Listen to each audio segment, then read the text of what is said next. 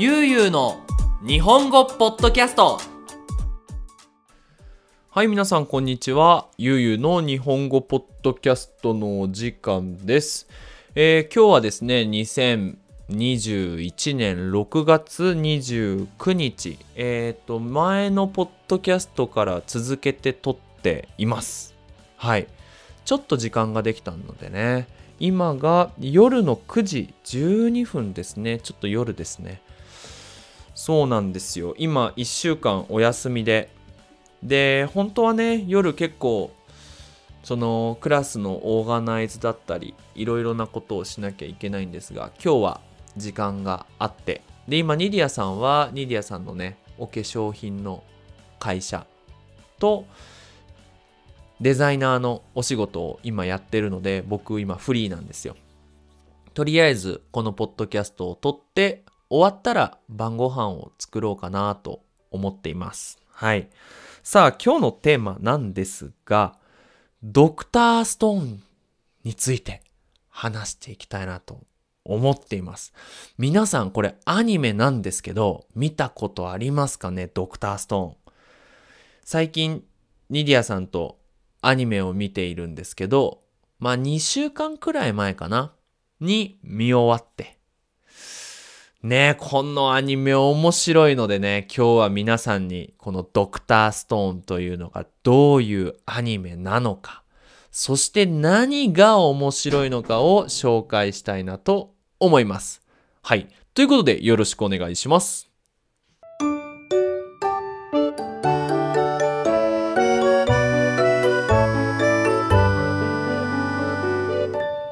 ゆうゆうの日本語ポッドキャストさあ、ということで、えーこのドクターストーンの紹介をしたいなと思うんですが、えー大事な言葉があるんですよ。今回のポッドキャスト、科学という言葉がすごく大切な言葉になります。科学はサイエンスです。サイエンス。科学。わかりました？さあ、この言葉が分かったら多分大丈夫です。はい。ということで始めていきたいと思います。はい。主人公は石上千空くんという高校生です。で、この千空くんは科学の知識をすごく持っている。科学のことなら何でも知ってる。例えばこの石とこの石を一緒にすると何になりますかとか、この薬を、この薬とこの薬を一緒にすると何になりますかっていうのが全部頭の中に入っているっていうすごいスーパー高校生です。で、高校生なんですけど、ある日、その世界が、世界のどこからか光がバーッと出て、その光のせいで人間がみんな石になってしまいます。石像って皆さんの街にもありますかね？石の。体が全部石で動かないもの。あれになってしまうんですよ。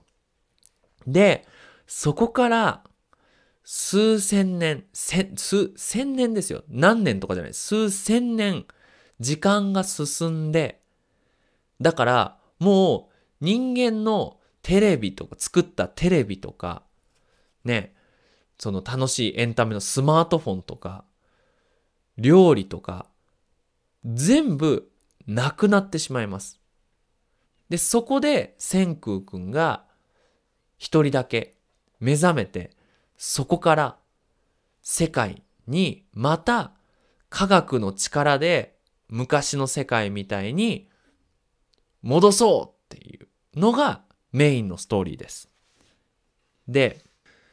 おすすめのね、ポイントなんですけど、まずね、このアニメは科学のお勉強ができるっていうことですね。皆さんは学校で科学の勉強ってしました？多分ね、いろんな国のとこでも科学って本当にベーシックなインフォメーションだったら勉強すると思うんですよ。酸素、 oxygen とかね。炭素とかね。なんか O2 とか HO2 とか、いろいろなこう記号を勉強しましたよね。ああいうのとかさ。多分勉強したと思うんですが、その科学で何ができるのかっていうのをお勉強できるんですよ。例えばだけど、皆さんが、その、今私の中でパッてストーリーで思い出せたのが、カーボンの話。カーボンってね、その飛行機の、その体を作るために必要なプラスチックみたいな材料なんですけど、あのカーボンってすごく軽くて強いっていうイメージがあるんだけど、どうやって作りますかって聞かれたら多分答えられる人って少ないと思うんですよ。本当に専門で科学を勉強している人はわかると思うんですが、私みたいに日本語の先生がカーボンどうやって作りますかって聞かれても、え、わかんないってなってしまいますよね。それを全部ドクターストーンで勉強できるんですよ。めちゃめちゃ面白いです。その皆さんの家にあるもの、テクノロジーとかって全部科学がベースじゃないですか。だから、その例えばテレビがある。でもテレビはどうやって作るのかっていうと結構知らないですよね。でそれを全部ね、なんか勉強できるっていうのが一つこのドクターストーンの面白いところじゃないかなと思います。そしてもちろんですが、二つ目、ストーリーが面白い。ストーリーが面白いのはもう当たり前ですけど難しいですよね。一つ目は、その、ドクターストーンのストーリーが進んでいくのと一緒に、テクノロジーが進んでいくんですよ。例えば、はじめは、お皿を作るところから始めて、で、そこからナイフを作って、火を作って、で、そこからどんどんどんどん、なんだろう、薬を作って、車を作ってっていう風に、千空くんがいろいろなものを作っていくんですけど、それと一緒にストーリーが進んでいくから、あ、人間ってこうやって少しずついろいろなテクノロジーを作っていったんだなっていうのが、こう、ストーリーとリンクしていて面白いんですね。はい。なので、そのすごいスピードでテクノロジーが進んでいくんですけどでもそのテクノロジーだけじゃなくて物語人と人との戦いとか人と人との物語があるからそれが進んでいくっていうのがすごく新しい。私もね科学の勉強するときにドクターストーンを見て勉強したかったなって思うんですよね。なんか科学の勉強って覚えなきゃいけないものがたくさんあるし言葉が難しいし何をしたいのかがよくわからなかったんですけどああなんかこういうテクノロジーを作りたいから科学があるんだなっていうのがねすごく新しかったですねはい次のポイントなんですけど伏線がいっぱいあるんですよ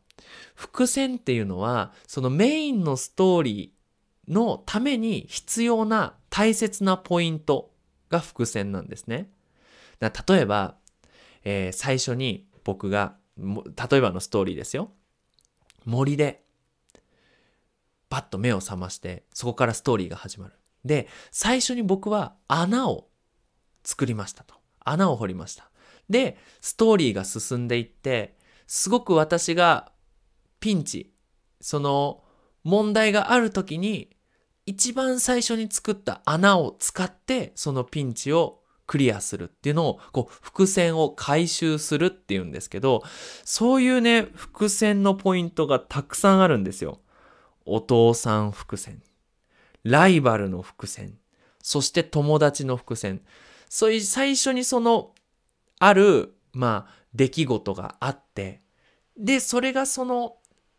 話が進んだ後にまたその話がつながっていくっていうすごく難しいストーリーの作り方をこのドクターストーンではやっているので見ていてね面白い。ああの時のこのシチュエーションは今に使えるんだみたいなのがねわかるのでいいかなと思います。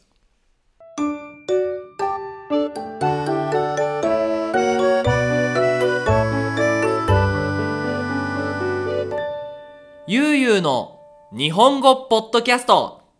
3つ目なんですが、はい。少年漫画の一番大切なポイントは、キャラクターにオリジナリティがあるかどうかっていうことなんですね。オリジナリティがないキャラクターがたくさんいる少年漫画は面白くない。ね、例えばワンピースとかはね、すごくキャラクターがしっかりしてるじゃないですか。多分、この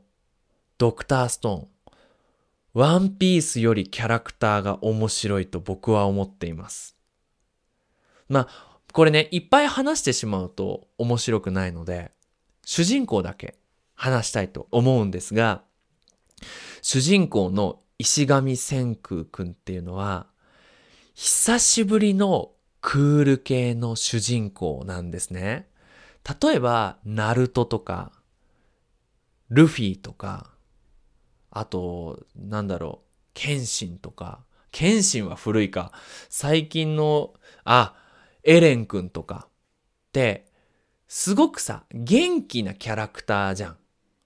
元気だけど、ちょっとこう、頭が悪いみたいなキャラクターが多いんですよ。あ、ハンターハンターのゴンくんとかね。で、クール系は主人公じゃないことが多いじゃないですか。例えば、進撃の巨人のリヴァイ兵長とかさ、ナルトだったらサスケとかさ、うーん、ワンピースだったらゾロとかのポジションなのかな？クールで静かなキャラクター。でも、ドクターストーンはクールなキャラクターが主人公なんですよね。で、クールだけじゃなくて結構悪いところもあるんですよ。すごく意地悪な。なんか少年漫画の主人公っていうのはいつも正義が、正義感が強い。僕が正しいみたいなものが多いじゃないですか。例えば、えー僕のヒーローアカデミアのデク君みたいにね、誰かを守りたいみたいな。みんなの教科書になるようなキャラクターが多いんですけど、千空くんは結構ね、悪いキャラクターの時もあるんですね。でも、友達のことを大切にしたりとかっていう、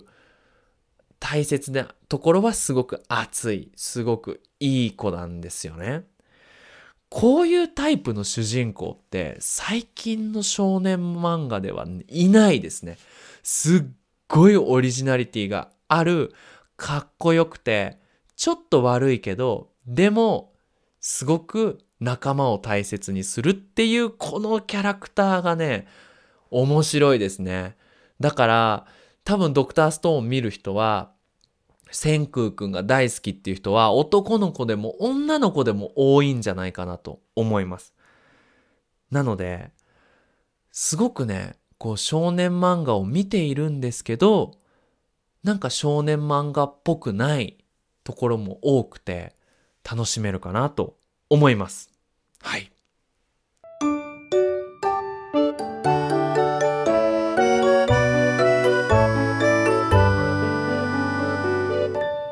ゆうゆうの日本語ポッドキャスト最後になるんですが、このドクターストーンっていうのはもちろん少年漫画なので、血とかね、グロテスクなシーンが少ないんですよね。多分ほとんどない。それも結構好きで、なんか僕は特にね、このグロテスクなシーンとかグロテスクなアニメがあんまり好きじゃないので、その子供でもね、見られるんですよ。だからさ、例えばさ、おいっ子さん、ね、お兄さんの子供とかね。あとは、そのね、お父さんお母さんの人は、そのお子さんと一緒に見られるアニメじゃないかなと思います。素敵ですよね。子供と大人が一緒に見られるアニメって。なんかさ、それこそナルトとかだと、ちょっとこう、子供は面白いけど、お父さんはあまり面白くないみたいなアニメって多いと思うんですけど、この科学のね、勉強ができるので、大人から面白いし、ストーリーも子供が楽しめるストーリーなので、ぜひぜひね、皆さん、家族、一緒になって、ドクターストーン、見てくれたらいいんじゃないかなと思います。確かね、ネットフリックスで全部見られると思うので、皆さんぜひ見てください。はい。ということで、ゆう日本語では引き続きテーマの募集をしています。こんなテーマについて話してほしいということありましたら、ぜひぜひ、えー YouTube チャンネル、ゆうゆうの日本語ポッドキャストの動画、コメント欄に書いてください。よろしくお願いします。ということで、引き続き日本語の勉強を頑張ってください。それじゃあ、またねバイバイ